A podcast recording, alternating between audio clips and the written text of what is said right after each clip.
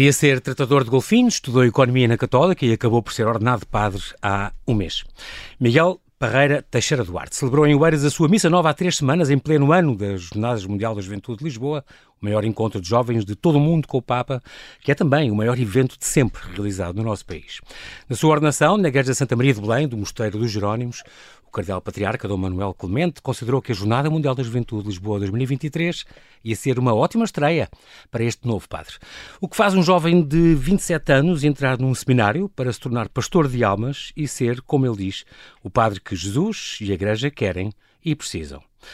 Olá, Padre Miguel Teixeira Duarte, bem-ajas por ter aceitado este meu convite. Bem-vindo ao Observador. Olá, João Paulo, muito obrigado pelo convite, é um grande gosto que estou cá. Muito obrigado. É para dizer que isto, eu disse um jovem de 27 anos entrar no seminário? Não, um jovem de 27 anos, 27 tens tu agora. Portanto, um jovem de 21 anos entrar no seminário, é mais isto, não é? Tinhas sim, por 20, aí 21, sim. 20 anos. Entrar no seminário. Um, Tu, uh, é muito curioso, porque tens exatamente a figura do teu pai, como ainda ontem tu mesmo confirmou, e é verdade, eu lembro do teu pai com a tua idade, portanto é extraordinário, uh, uma família que mora em Passo Arcos, uh, e é muito engraçado, porque eu sou amigo desde sempre, desta família que é numerosa, e isto é uma coisa muito engraçada, porque tu tens um testemunho de vários lados da, da tua família, testemunhos, eh, eh, no fundo é uma família de dois irmãos, casaram com duas irmãs, eh, cada casal teve, um teve oito e acho que outro nove filhos, uma coisa assim, e portanto tens 39, um teve 39 netos, o outro teve 29, portanto é uma família muito, muito, muito grande. Um, só, só, para dar um exemplo, tens uma irmã, tu és o sétimo de oito, de oito filhos, a tua irmã mais velha tem 10 filhos, o teu, tens um tio com 14, esta questão da família, que hoje é tão atacada, Miguel, isto não, não é importante não é bom? Não sentes que é uma graça ter vivido uma família com tantos primos e, e no fundo, tão amiga e tão grande?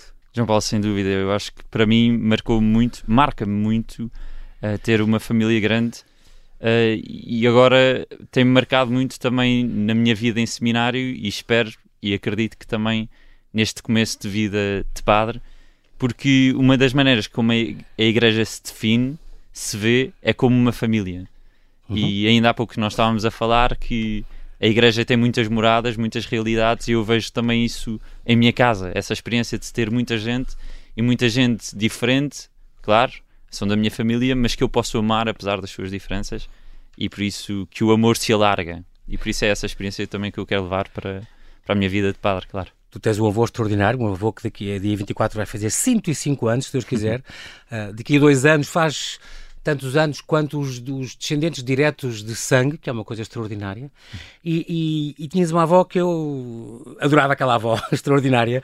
E é muito engraçado, eu, porque me lembro muito da, da, da avó Rosa do Papa, nessa altura, de padre, Bergoglio, ainda, ainda, era, ainda era padre, estava no, o papel da, da avó, foi muito importante e muito impulsionadora da vocação sacerdotal. Quando ele foi ordenado, uh, tinha 33 anos, e, e a avó Rosa. Um, que, que ele, o Papa costumava dizer que tinha uma, uma, este Papa tinha uma, uma especial devoção pela avó, uh, deu-lhe um, uma carta, escreveu-lhe uma carta onde dizia que ajoelhar diante do sacrário uh, uh, um, e um olhar dirigido a Nossa Senhora era remédio para todas as dores, dificuldades, afli aflições, injustiças que tu, que tu estejas confrontado, meu neto. E ele, o Papa ainda hoje guarda esta carta no livro de orações, é muito importante. Esta fé tão forte como os teus avós, por exemplo, já viviam também é um exemplo, este testemunho de casa e também os seus pais e tudo, também não é uma força impulsionadora extraordinária, uma inspiração divina. Sim, claro. Uh, sabes, eu, eu tenho a graça de ter as minhas duas avós, os meus avós em geral, uhum. uh, acompanharam muito neste caminho. Uh, não, este caminho que é a vida, não é? E mais também agora no seminário.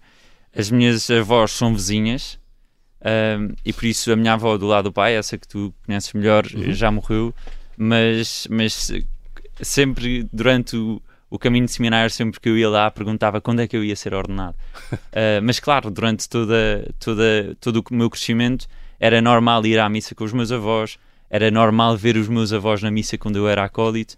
A minha avó do lado da mãe, uh, íamos passar férias juntos com os primos todos e a minha avó e rezávamos o texto todos os dias e por isso tornava a fé uma coisa do dia a dia e não uma coisa excepcional. Por isso foi um grande testemunho de fé. Os meus avós do lado do pai também tinham assim traços muito bonitos de fé. Marcou muito, nós juntávamos sempre Sexta-feira Santa. Muito bonito, era muito bonito porque o meu avô ajoelhava-se diante da cruz e nós todos atrás. E fazíamos assim o que, o que nós hoje dizemos que é importante haver uma igreja doméstica, uma igreja em casa. Eu sinto que nós já. Eu vivi, eu cresci assim, com, com uma igreja em casa em que havia uma pessoa, o meu avô nesse caso, uhum. em que dirigia a oração e rezávamos todos juntos este Deus, este Deus, e por isso nesta altura, uh, nesta altura em que a igreja e a sociedade procura o que é que é a família, eu, eu, acho que de, de facto o exemplo dos meus avós marcaram ah, muito é muito engraçado, e agora tá, estava a pensar, agora por associação, eh, este avô que foi um dos fundadores desta, desta Teixeira Duarte, que o teu nome carrega, carrega isso, não é?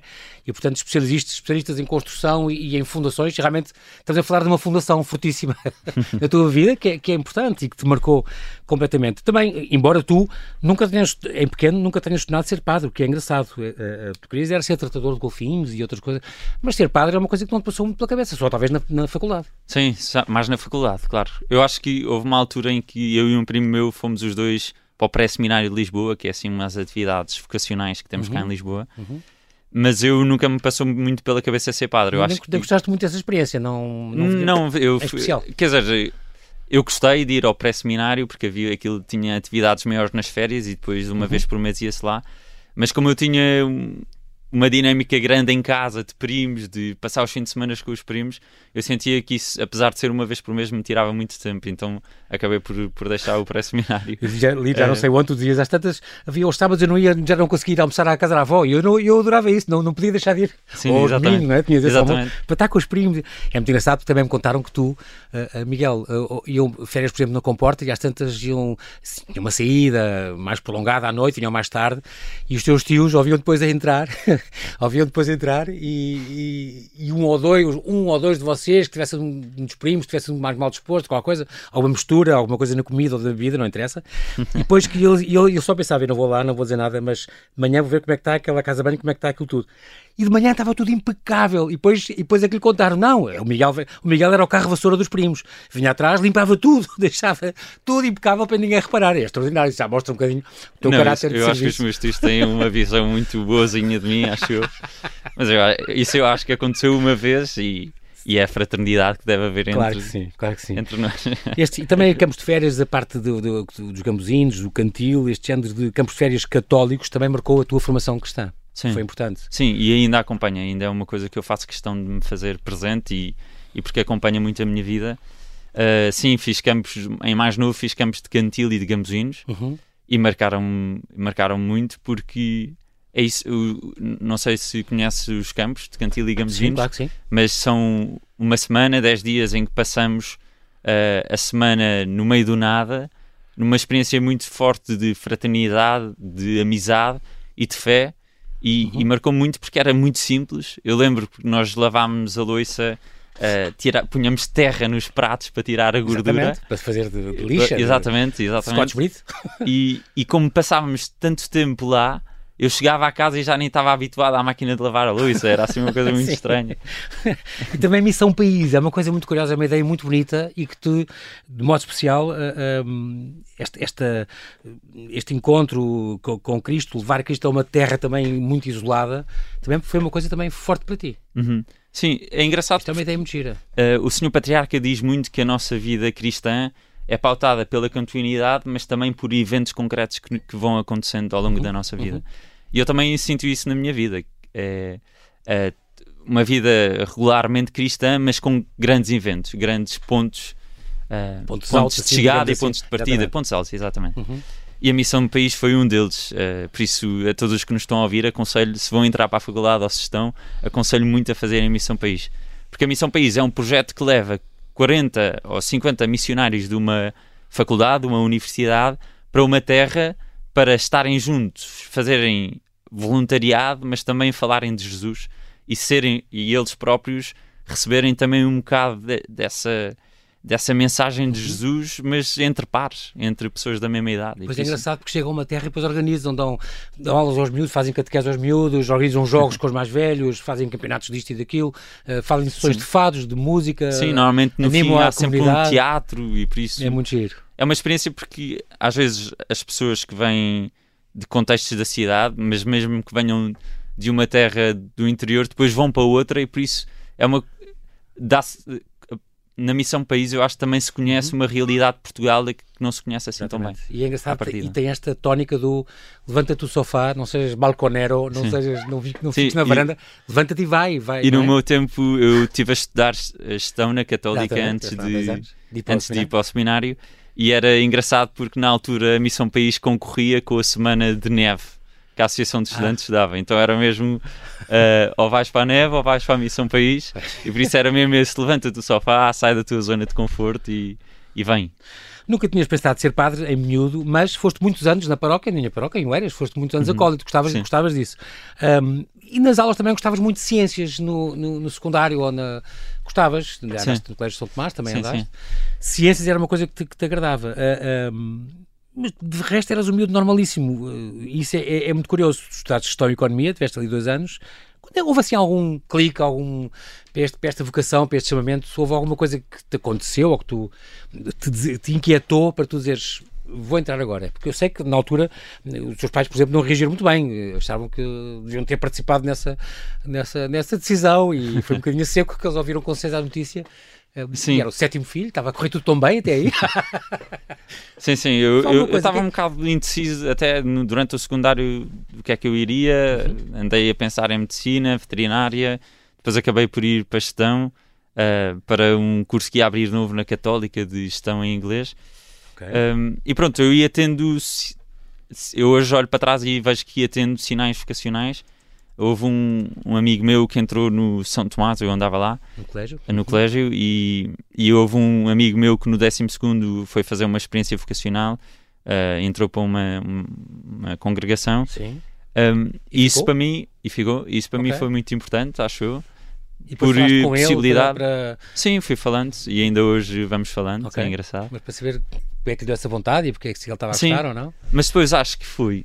Mas estavas curioso também, ficar estavas eh, Sim, com um bichinho. É, é coisas que vão, vão acumulando, uhum. na altura eu nem me apercebia, mas que vão acumulando e, e, transmitindo esta mensagem de que se calhar pode ser para mim. Se calhar pode ser para mim. E, e é engraçado porque foi exatamente na experiência da Missão País, que foi uma experiência forte para mim, em que mudou um bocadinho o chip, não da vocação, não de eu ser padre, uhum. mas o chip da amizade com Jesus. Ou seja, okay. Nós acreditamos que Jesus está vivo. Então, se, se, Jesus está vivo, eu posso ter uma relação com Ele. E, e depois, na Missão País, eu comecei a perceber como é que eu podia ter uma relação com Jesus. Eu acho que isso é mesmo bonito, foi mesmo bonito para mim. E, e pronto, e são coisas que se calhar eu sabia à partida, uhum. mas não as experimentava. Exatamente. E por isso eu tive, acho que aí eu tive a experiência de Jesus, um encontro com Ele, com Jesus vivo. E foi a partir dessa experiência que depois a minha amizade com Jesus e a minha e a minha o meu hábito de oração maior foi crescendo que me permitiram estar mais aberto, abrir o meu coração para aquilo que ele me dissesse. O facto de estar, por exemplo, na Missão País e missionares e ter de falar de Jesus a outras pessoas que se calhar o conhecem, ou conhecem menos, ou pior, ou não conhecem, uh, também não te, não, não, te fez perceber, não te, fez, não te fez viver mais essa realidade e dizer caramba, eu estou a partilhar, estou a dar testemunho de alguém em quem eu acredito e, portanto, o que é que eu faço para merecer isto? Ou como é que eu posso fazer isto toda a vida? Ou, ou deu-te essa vontade? Uh, eu, eu tenho cada vez percebido melhor, mas nessa altura foi mais concreto, talvez, que a missão de anunciar Jesus não é só dos padres, nem só das freiras. E por isso é de todos nós, é de ah. todos nós que somos batizados à Leigos partida. também, exatamente. Sim, e por isso, claro, nasceu em mim, na Missão País, um desejo muito grande de se eu, se eu estou a experimentar Jesus, eu quero falar dele. É uma coisa boa, é uma coisa que. Uma coisa, é uma pessoa, é um Deus que me faz bem, que quer só a minha felicidade. E por isso aí abriu a minha disponibilidade para evangelizar, vamos dizer assim, uhum. ou para falar dele uhum. aos outros e do amor que ele tem por mim, mas também a disponibilidade para que, a certeza que o que ele quisesse de mim me faria feliz. Eu na altura achava muito fortemente que ele que me queria casado e com filhos. Mas depois foi-me foi trocando as voltas. como acontece. Na altura os teus pais uh, reagiram, uh, não reagiram tão bem como isso. Já os teus irmãos foi uma, uma festa gostaram muito de saber, o, aquele, o sétimo irmão que ia, ia para padre. Mas ninguém tinha passado pela cabeça dos seus irmãos. Alguém te contou alguma coisa, não? No de... sentido de, de querer vocação ou de querer pensar nisso, ou estavam todos noutra, completamente diferente? Não, acho que não estavam noutra, porque acho que noutra não posso dizer que estavam, porque uhum. eu, eu já ia bastantes vezes à missa e eu já tinha andado no pré-seminário, por isso não era uma coisa. Mas eu, eu tive muita sorte. Eu, de facto, eu agradeço muito a Deus porque não basta ser mimado por Deus, ter a minha mãe, a Virgem Santíssima, claro, Maria, mas também Deus uh, deu-me uns, um, uns pais ótimos, um pai ótimo e uma mãe ótima que, que me mimam muito mesmo. Apesar de eu ser o sétimo São oito, exato. Exatamente, eu sou mesmo muito mimado. Uh, e, e, sempre, e sempre fizeram questão de, de me acompanhar, de estar presentes, uhum. de me apoiar em tudo, claro. Uh, eu acho que na altura, quer dizer, eu tinha 20 anos e por isso uh, era mais espontâneo, não sei dizer, mais. Uh, e mais assim, decidir mais à maluca, vou dizer assim. e por isso, quando eu decidi entrar no seminário, foi assim, uma, como era uma coisa que andava a debater dentro de mim muito forte. Na altura, acabei por nem falar com os meus pais sobre isso e por isso decidi um bocadinho sozinho. Uhum. Eu acho que o decidir sozinho, em pais que se fazem presentes e que querem acompanhar, e acompanhar com uhum. bastante uhum. liberdade, mas com sabedoria também, eu acho que isso foi a parte mais dura. E eu, eu hoje em dia posso dizer que eu acho que até me arrependo de não ter partilhado antes com os meus pais, de não ter uh, aferido com eles, mas no sentido de ouvir o que é que eles diziam, claro, do, claro. os conceitos que davam, também dar fortalecer as minhas razões. Sim. Estamos a entrar no seminário. O Padre Miguel Teixeira Duarte, vamos fazer aqui um belíssimo, brevíssimo intervalo e já voltamos à conversa. Até já.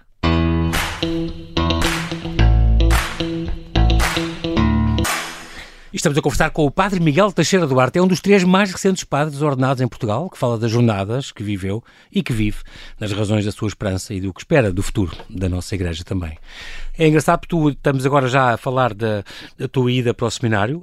Um, Miguel, não está na moda ser crente hoje em dia, muito menos e para padres. É, é considerado uma coisa antiquada, conservadora.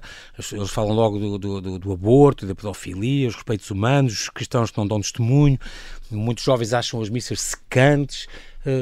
Mais agora, não a tua família que eu conheço e que, e, e que sei, mas mais a relação a amigos teus que não sejam tanto desta onda e que não, não vivam isto como é que tu justificaste, como é que tu explicas isto, como é que tu dás razões da tua, da tua esperança? Um... Como é que explicaste quando entraste no seminário e disseste, olha, vou para padre? É uma pergunta difícil, porque de facto às vezes parece assim um bocado uh, parvo entrar para o seminário, parece assim uma coisa estranha. Antiquada. Uh, mas eu acho que a única maneira de explicar isto, e isto podemos incluir a minha vocação, podemos uhum. incluir a igreja, podemos incluir missas que eles achem mais secantes, eu acho que só se pode. pascais e coisas assim. é eu acho que só se pode explicar mesmo com este encontro com Jesus. Ou seja, quem, vou dizer assim, quem não se encontra com Jesus, se calhar nunca percebe muito bem.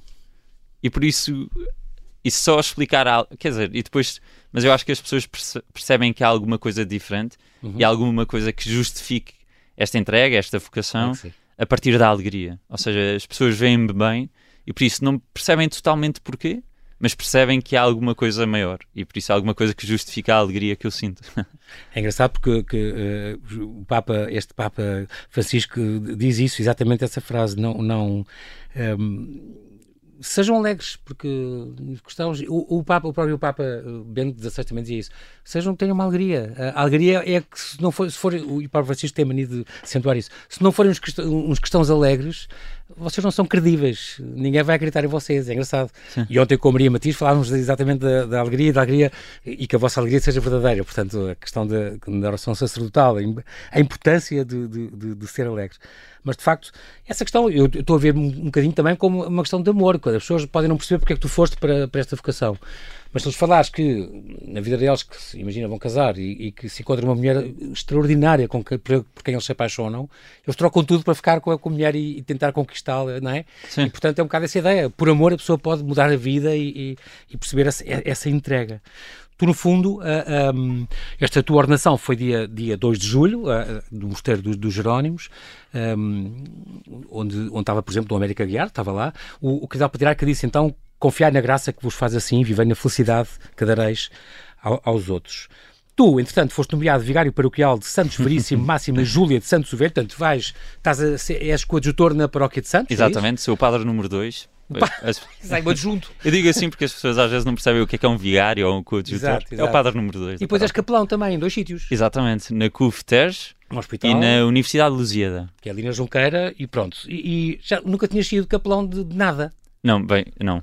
Já tinha tido uma experiência no hospital e para okay. mim a experiência da Universidade Católica no tempo de, de gestão, quando era estudante, quando era estudante em gestão, foi muito importante. Por isso foi com, foi com uma enorme alegria que recebi a nomeação do Sr. Patriarca, mas um bocado assustado, porque são, a CUFTEG é muito grande, Sim. trabalho numa universidade pode ser muito, e ser eh, vigário ou padre 2 de duas paróquias também pode ter muito trabalho.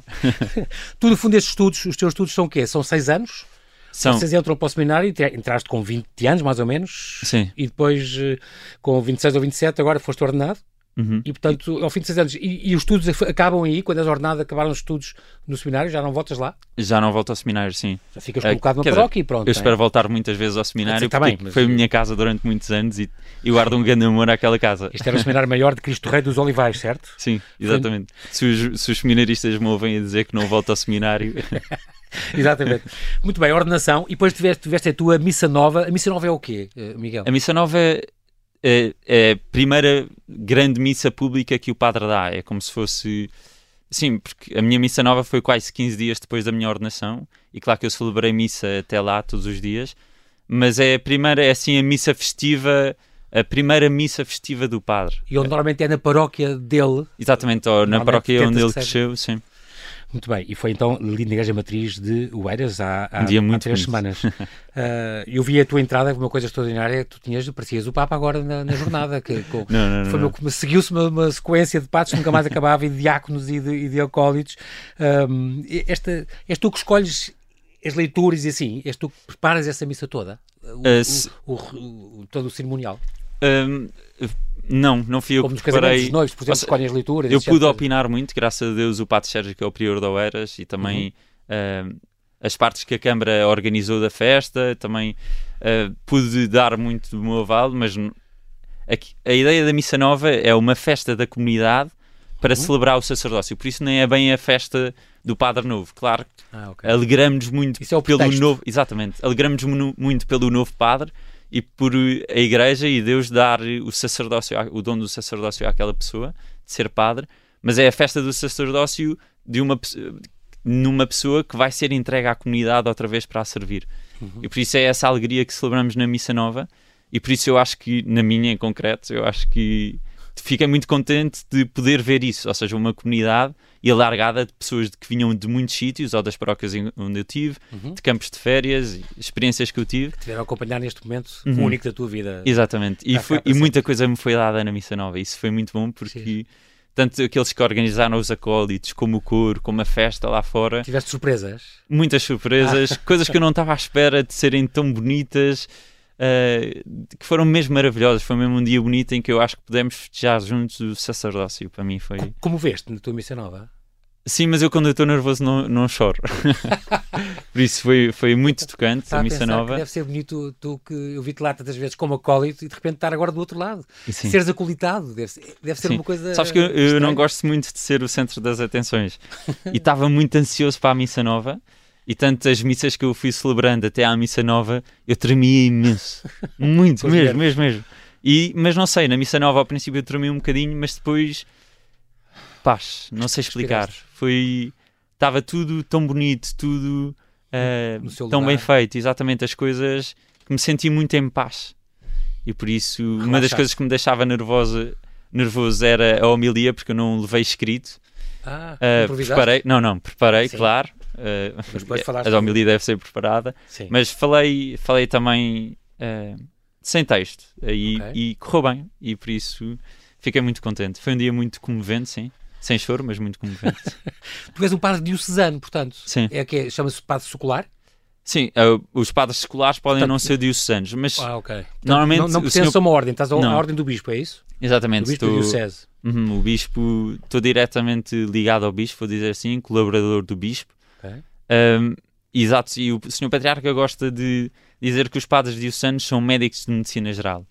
Ou seja, servem para tudo, servem para servir onde o senhor bispo precisar. Exatamente. E é isso que eu, que eu espero ser. Vocês fazem votos, eh, Miguel, têm votos, não é? Como, uh, como não são bem votos. Os votos normalmente nós chamamos mais uh, aos religiosos, dizemos que os religiosos ah, okay. fazem votos. Aquele da castidade, pobreza Exatamente. e obediência. Claro que um, um padre diocesano ou secular também deve ser pobre, casto e obediente. e obediente. Aliás, isso é um conselho evangélico para todos os cristãos, por isso toda a gente deve ser pobre, casto, casto e, e, obediente. E obediente claro. Claro, mas nós. nós, Modo nós especial quando é os, os religiosos. Sim, nós dizemos, okay. fazemos promessas, prometemos ao bispo ah, okay. algumas coisas. Muito bem. E depois, uh, e agora estamos nas jornadas. Uh, uh, esta é a segunda jornada que tu vais, porque tu tiveste Sim. já em 2011, não tinhas idade, isto é, é, foste com os salesianos e não era suposto ser o teu ano, foste, foste tiveste um, Sim, eu lembro foste eu, repescado. Sim, eu estava no nono, foi muito engraçado, porque eu estava no nono ano e supostamente os salesianos só iam abrir vagas a partir do décimo ano uhum. e não sei porque depois às tantas eles abriram também para o nono ano e Se calhar não tiveram quórum e houve umas vagas. Sim, nem portanto... me lembro bem porquê, mas foi as jornadas de... As deuscidências, portanto, que acontecem na vida. As jornadas de Madrid foram incríveis. Estamos foram... a falar com o padre, com o Papa Bento XVI, estamos a falar em 2011. Uh, eh, o tema era Arregados e Edificados em Cristo, Firmes na Fé, um, um texto da Casa de São Paulo aos Colossenses. E há, por exemplo, tu, ah, houve um testemunho extraordinário que tu ouviste de uma sister. Fala-me Não, disso. não, é uma, é uma irmã que eu gosto muito, que se chama Sister Claire, que está com o processo okay. de beatificação a decorrer. Uh, e é um testemunho para os jovens muito grande. E ela. Entretanto morreu, não é? Ela, ela entretanto morreu num, num terremoto no Haiti, se não estou em erro. Okay. Uh, mas ela estava lá. O que me impressiona é. Eu, nós, eu, eu acredito que ela possa estar no céu e que ela venha a, vi, a vir a ser santa, declarada pela uhum. Igreja. Uhum. E o que me impressionou na Jornada Mundial da Juventude em Madrid, o que me impressiona hoje da jornada, é que eu uhum. estava lá e ela também estava lá. Uma pessoa que provavelmente hoje está no céu uhum. e que se calhar tantas outras estavam lá, mas e ela tem um testemunho gravado na jornada. Isso é, e isso ah, é muito bonito, ou seja, o eu experimentar que a santidade, o que nós chamamos de santidade, ou felicidade também podemos chamar assim, é uma coisa para hoje. É uma coisa que eu posso Podes tocar. Exatamente. São pessoas que te cruzam contigo. Exatamente. Miguel, tiveste a avó que tiveste, pelo amor de Deus, não, não, não, não, não, vais, não vais mais longe. Uh, mas é engraçado, e ela falou, deu um testemunho, foi isso? Sim. E que tu ouviste e, e marcou-te. Pronto, eu lembro que tu decoraste, ficaste sempre marcaste com isso. Outra coisa que marcou muito foi aquela medonha tempestade. Ali estavam 2 milhões naquele aeródromo uh, de, de quatro aviões, se não me engano. Uh, teve um dia de 40 graus de calor e de repente à noite uma tempestade, os sacos camas, tudo lama, onde vocês estavam a dormir, que não via Eu lembro que foi, foi a loucura. Os bombeiros espalhavam água para. Sim, durante a tarde, pessoas, enquanto chegávamos era um calor de morte. Eu, eu de vez em quando via-se uma pessoa assim a desmaiar, pessoas sem grado do nariz, quando os bombeiros passavam com água, as pessoas loucas a, a molharem-se todas, todas, mas claro. passados 5 minutos estavam secas. Uh, mesmo muito calor, muito difícil, com uma alegria gigantesca, claro, como é sempre nas jornadas. E depois à noite veio uma tempestade, mas uma coisa descomunal, uma coisa descomunal. E isso aí marcou-me muito e, e, eu acho que as pessoas podem ir à internet ver os vídeos do Papa. O Papa Bento XVI não saiu de lá o guarda-chuva, os cerimoniários a tentarem aguentar o guarda-chuva do Papa Nada. e o Papa sempre lá. Isso foi, foi mesmo marcante. Eu ouvi dizer que tinha sido também comovente a parte dele que agradeceu uh, não terem enredado pé e tudo às palmas e, e não sei o quê. E, e, foi uma missa até a final sem comunhão, porque era tal o vento e tudo. Uh, um, o próprio Papa não, não rodou o pé. E lembro desta frase dele nessa, nessa jornada: Não tenhais medo do mundo, nem do futuro, nem da vossa debilidade. O Senhor concedeu-nos viver este momento da história. Sim. Deixa-me deixa dizer-te uma Diz. coisa. O Papa disse isso na altura. Isto é o impressionante das jornadas. O Papa disse isso na altura e eu na altura não percebi nada. Na jornada, muitas vezes, porque o Papa fala outra língua ou uhum. nem ouvimos bem. Eu acho que, graças a Deus, cá em Lisboa está tudo montado para que se ouça muito bem. Há milhares de ecrãs espalhados não só pelo Parque Eduardo VII, mas pelo, também pelo Parque O Campo Tejo. da Graça, exatamente. Exatamente, o Campo da Graça. Mas as jornadas têm um poder tal de con congregação de pessoas de alegria conjunta que, apesar de eu não perceber nada, isso, isso de alguma maneira tocou-me. Está a perceber? Isso fez diferença uhum. em mim, isso trabalhou em mim. E por isso, eu hoje a ler esses textos que o Papa disse na jornada, uh, é como se encontrasse as palavras que o Papa disse, mas que já estavam no meu coração. Isso é muito bonito. Isso é o poder das jornadas. Nesta, tu já estiveste naquele, naquele Campo da Graça, aquele, o Parque Tejo, uh, onde, onde curiosamente até foste stand-up do Papa, ouvi dizer. é verdade, isso disse há bocadinho. Mas é, é porque, para eles treinarem as câmaras e Não, focarem. Eu, eu pediram para estar na equipa da liturgia. É uma grande honra, Miguel. eu acredito que eu estava nervoso, não estava ninguém lá, não estava os milhões que o Papa Exato. vai receber, mas eu fiquei nervoso porque foi um ensaio geral para a televisão também perceber como é que vai ser a celebração. Exatamente.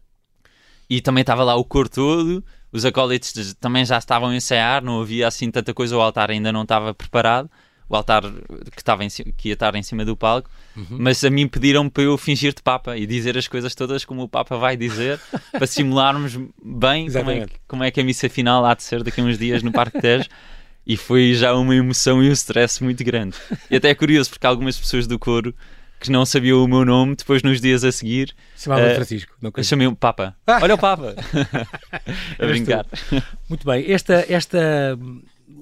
Miguel, no teu ponto de vista, para que é que serve a jornada? A, a jornada serve para quê? Além de fazer levantar os jovens e saírem do sofá, não é? Exatamente.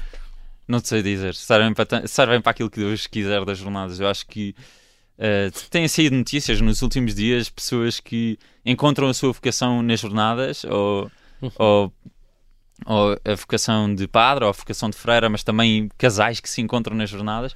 Claro, não. Há uma coisa que as jornadas serve, o, que é o encontro com Jesus. Ou seja, o encontro com Jesus em igreja e o encontro com Jesus de tanta gente diferente e de tantos lados e também pessoas de fora que se, que se calhar não se encontram diretamente com Jesus, mas veem ali uma coisa que não estavam à espera, uma fraternidade, um amor, uma alegria que as marca e que nós sabemos que é a alegria de Jesus, porque por isso, de alguma maneira, lançam-se, eh, são lançadas sementes de, de uma coisa muito maior. De uma coisa muito maior. Miguel, esta pergunta é um bocadinho mais complicada. Como é que eu posso convencer um ateu, ou um leigo, ou um agnóstico, de que estas, eh, dos benefícios, da importância desta jornada? Porque Olha, muitos dizem isto, não tem nada a ver comigo, não vou às missas, não ligo nenhuma, não, o Papa é só uma pessoa importante que fala às vezes, não sei o quê, mas porquê é que este investimento, porquê isto tudo, porquê esta mobilização total? Qual é em primeiro lugar, podes ir por um lado que eu, não é muito a minha linha, porque eu acho, não acho isso o essencial das jornadas, claro, mas as jornadas são uma oportunidade enorme para o país. Uma oportunidade de mostrar Portugal, claro, mostrar. Uhum. São uma, até uma oportunidade económica, de desenvolvimento do país, de mostrar o país, Lisboa. Uhum. Mas eu acho que isso é uma parte muito secundária e um efeito completamente secundário.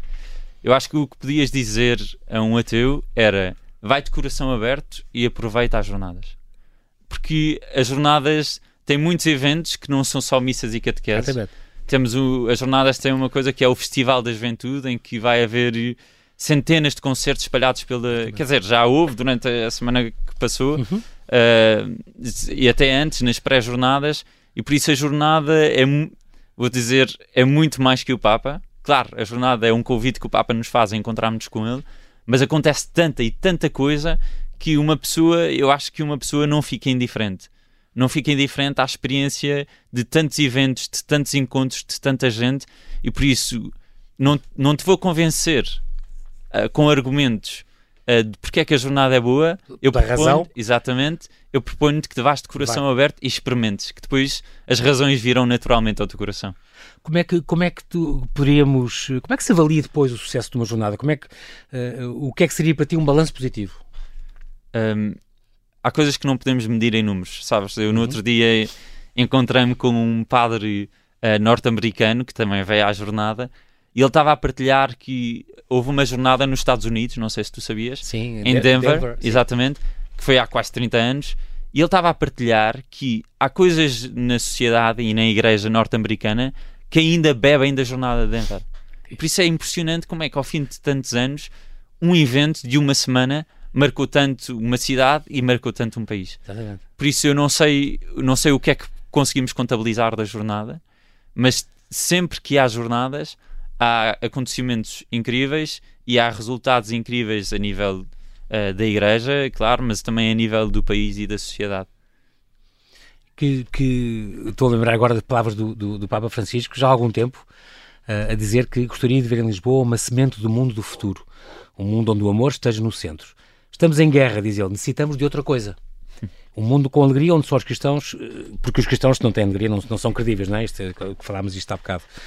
Um, a esperança e, e, e, o facto de convocar jovens, portanto, eh, e este ano eh, a Maria Matias contava outro dia que é, que é, contava ontem, que é a questão da que é uma, uma coisa em que são esta jornada são, esta jornada é pioneira, que é a ligação intergeracional. Ele pediu aos avós para rezarem, porque cada avó rezar por um peregrino e, e haver este encontro e os caring houses e não sei o quê. Isto é, é, é, muito, é muito curioso.